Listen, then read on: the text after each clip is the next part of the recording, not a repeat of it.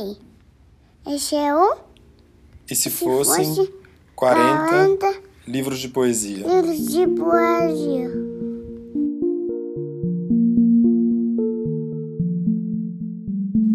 Episódio 22 Marcos Ciscar Isto não é um documentário. O modo como vivi me confundiu com o que acontecia.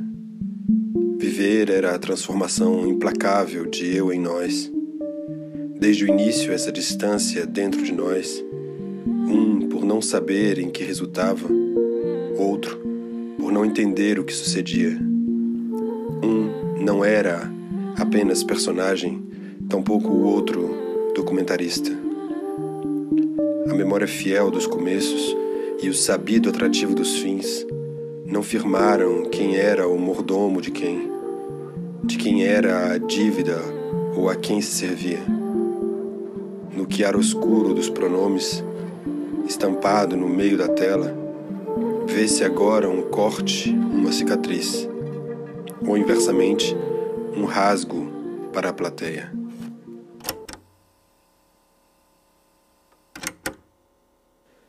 Jardim das Simplicidades. Passo perplexo entre as línguas que ouço. Nem todas estrangeiras, mas em excesso, me atravessam de um lado a outro, como antigos espinhos expulsos pela pele. Às vezes, uma delas me rasga até a boca, e é o que se chama de simplicidade. Mesmo as palavras encontradas na rua dessas caídas por descuido, manchadas de tanta saliva, quase impróprias para o uso. Esfrego-as contra o rosto e sinto na língua a matéria podre e cebosa, com um fundo adstringente que ajuda a abrir os poros. Tento fazê-las capazes do que delas espero.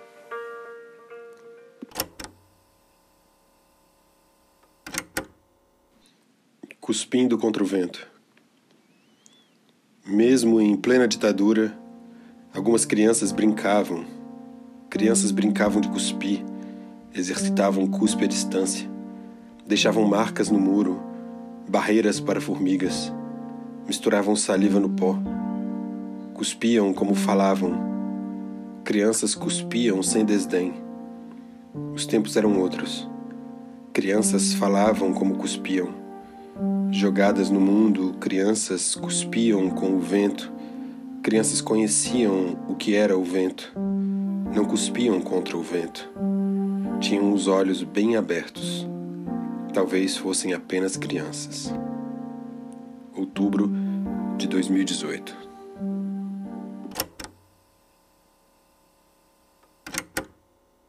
Dificuldade de fundo. É sempre difícil lamber a sopa no fundo do prato como na fábula. Sobretudo quando se tem nariz comprido. Caros amigos, não debochem da fome alheia. Ela é a extensão da sua. Vejam o vermelho espirrado na parede. É filme B? É sangue real? Poderia ser o meu? Vocês decidem. Vocês sempre decidiram. Mas hoje não vai ter muqueca de poeta. Vocês tiraram a sorte grande. O poeta mordeu a língua, o poeta virou sopa. Resta apenas lamber o prato. A verdade que nos servem é indigesta. Seu real é monolítico, claustrofóbico ou complacente. Autofictício. Aqui não tem documentário. É tudo verdade. Buquê da vida literal. Cinema de vestígios. Realismo do outro. Caros amigos que nos servem a vida em prato raso. É sempre difícil lamber a sopa no fundo de um vaso, especialmente em público. Sirvam-se.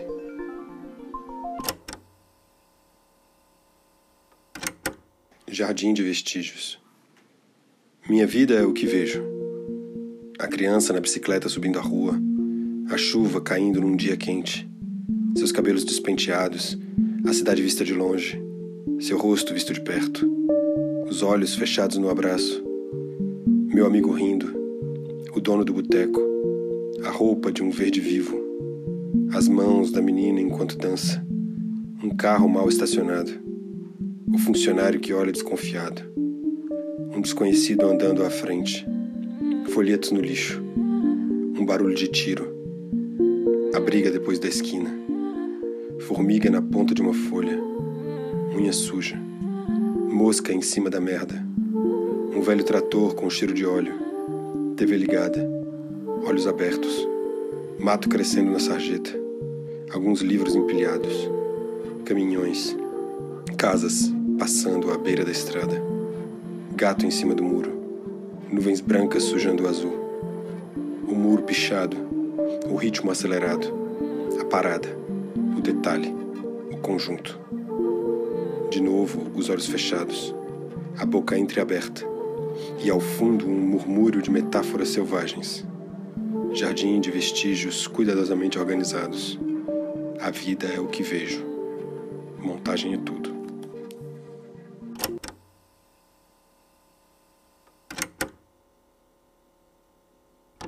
Extremo Ocidente. Essa coisa acontece todos os dias. Essa coisa se parece com um relógio ou com uma caixa de fósforos. Uma caixa antiga daquelas com letras coloridas. Essa coisa o deixa melancólico. Essa coisa o sossega. Essa coisa faz com que se sinta mais determinado. Essa coisa o justifica. Essa coisa está no que lê. Essa coisa o excita. Faz olhar nos olhos dela, bem lentamente, quase sem carícia. Essa coisa estava nos versos de um poeta. Essa coisa estava no seu caminho. Essa coisa estava no seu poema. Várias vezes no seu caminho, a mesma coisa líquida em forma de poema. O poeta caminha entre mercadorias. Não há horror, apenas café e caixas de fósforo. Tudo banhado em luz tépida e verniz primaveril. Versos tão simples, tão doces, tão frescos, tão límpidos que não precisam de tradução. No extremo ocidente, a tradução tem sotaque oriental. O desassossego envelheceu. Só os cadernos permanecem. Capas amarelas rasgadas nas bordas.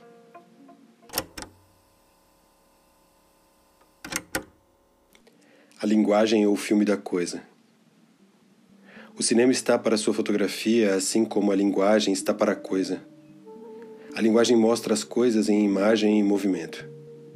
Ver e mover é dar sentido. A linguagem tem uma responsabilidade em relação à sua coisa. As coisas são pegajosas onde as mãos pousam. As coisas exigem das mãos uma linguagem, como o tempo capturado exige seu filme. Desde o início, as mãos se agitavam no limbo da luz. Ao se agitarem, as mãos são pegas.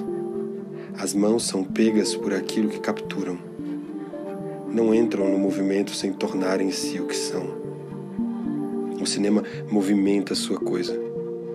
Chacoalha, orienta, esquece, acha graça. A coisa esquecida é o movimento que a mão não sabia. O filme é o corpo, o erro, o destino da mão. A fotografia alucinada.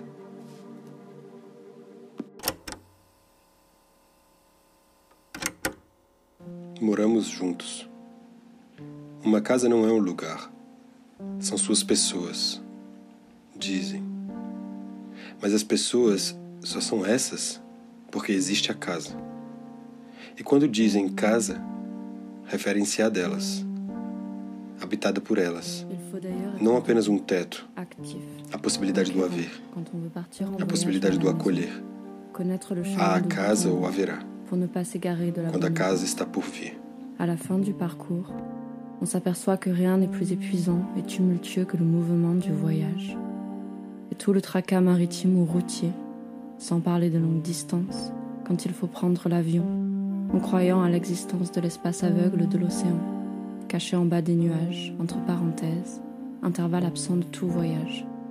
À cause de ce mot, le retour, qui m'est venu tout entier dans cette langue, une langue qui n'est pas la mienne. Je peux même le dire. Ma vie ne m'a été à moi-même avouable qu'en cette langue étrangère. Et ce mot, le retour, j'ai eu du mal à le traduire dans ma langue dite maternelle, parce que le même mot me semblait déjà un tout autre mot. N'est-ce pas là déjà un désastre qui barre la route au moment de revenir, de revenir en arrière, de rentrer vers la langue de la mer, dans une espèce de nécessité ou de devoir filial, qui pourtant ne peut pas s'accomplir complètement? Bien que disposant d'un mot avec la même racine latine, le mot traduit dans ma, mais quelle est-elle dans ce cas, ma langue, semble un mot dépourvu de signification.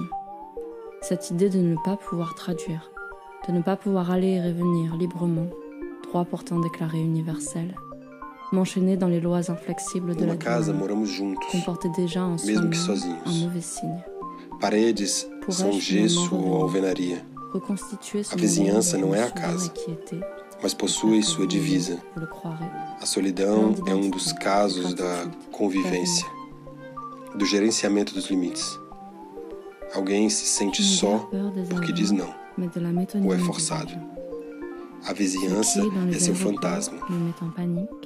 c'est l'idée de partir en voyage. C'est ce que je ressens maintenant, en attendant l'avion qui m'emmènera jusqu'à la maison. L'architecte de cet aéroport a disposé stratégiquement le hall des passagers très loin de la piste d'atterrissage des avions. Il nous a coupé la vue droite et nous a laissé avec le seul pressentiment de ce qui se cache derrière les longs couloirs vitrés. Chacun autour de moi feint de lire un journal. Moi, je n'arrive pas à garder le sens des mots de mon livre. Il y a mon cœur qui bat plus haut sous ma chemise. Les enfants jouent tranquillement comme si de rien n'était. Les enfants ne lisent pas. Le retour au village est aussi le retour à l'endroit où quelqu'un de très cher habite toujours et encore. Installé entre la végétation qui pousse, entre le vacarme silencieux de la nature, ce grain d'immobilité qu'est sa demeure domine de son promontoire tout le Para sair à paysage. rua é preciso ter casa. Não há saída sem a fronteira da porta. Mesmo que não haja interior. Quando se tem casa, é preciso sair. Demeure sair? Alguém me disse. Respondo. Sim, vamos. As portas me chamam. Às vezes saímos de casa como estamos la nela. ne sont pas pourtant destinés à nourrir cette espèce, dit-on, de sentiments morbides ou suicidaires. Non. L'image du retour, cette image sans reflet, sans image, voilà qu'elle suppose la vie, le mouvement, et ce n'est que le mouvement qui rend possible son idée même. Cependant, quand on regarde l'inconscience de la ville obscurcie à 6 heures du matin par un temps de tempête, et envahie par le glas d'un vendredi saint, et que de là-haut, les pierres pénètrent le sol crevant les yeux de mes semblables, on se dit qu'on doit venir plus souvent les reconnaître, leur faire compagnie, l'hommage de notre vie. reinventar a Je situação. venais souvent, mais voilà que je ne trouvais Não pas há lugar que queira tanto ser feito. D'abord, on l'a urbanisé. Casa é onde dói, diz a canção. Uma pedra no peito. Voltar a casa é como tirar a casca e reabrir a ferida. Reconsiderar a vizinhança, reexpor a situação, reinventar o que se chama de casa. Quando piso em casa, é como se escrevesse um poema.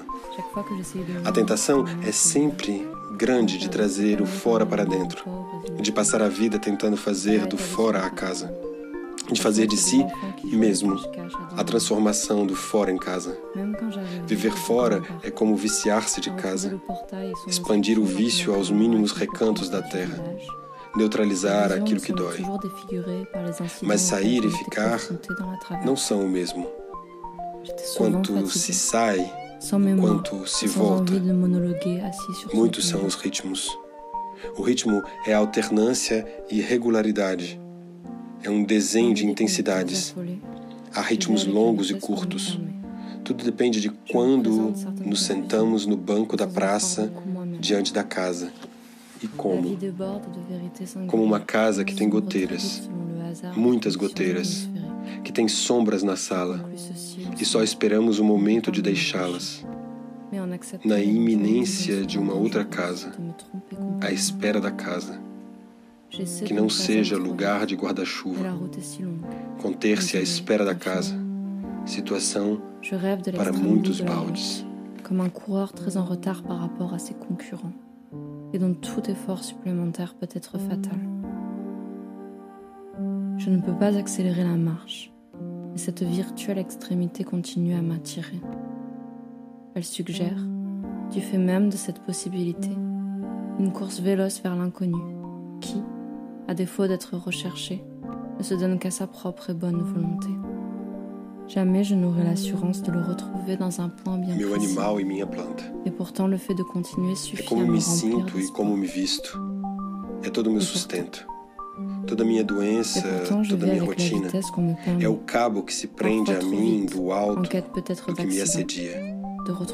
Meu animal e minha planta. Grands como não podia deixar de ser.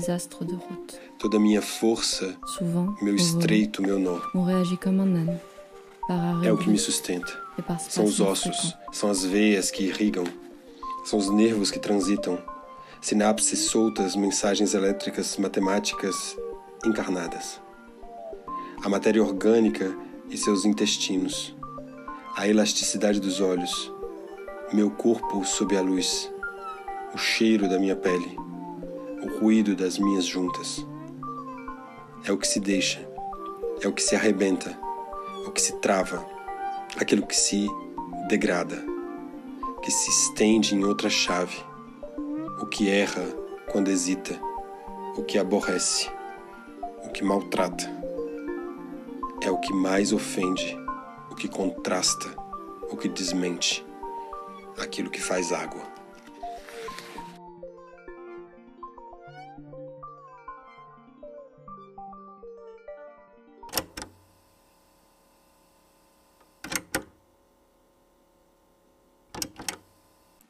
Poema de Sete Espelhos. Quando nasceu, um anjo cagado desses que batem punheta no mato lhe disse: Vai, meu chapa, ser trouxa na vida.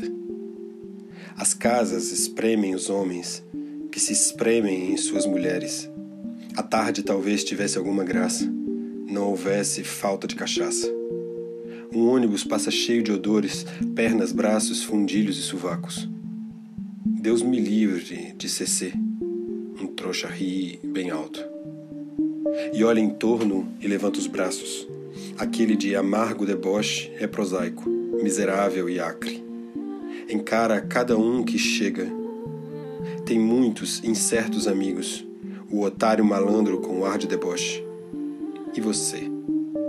Por que não desceu de sua cruz se sabia que estava podre, se sabia que ruiria? mundo imundo, nauseabundo. Se lhe chamassem Raimundo, não seria só rima, mas derrição. Mundo imundo, nauseabundo, mas porca ainda é nossa mão. Eu não devia lhe dizer, mas esse espelho, esse cheiro de ralo, botam a gente num ridículo dos diabos.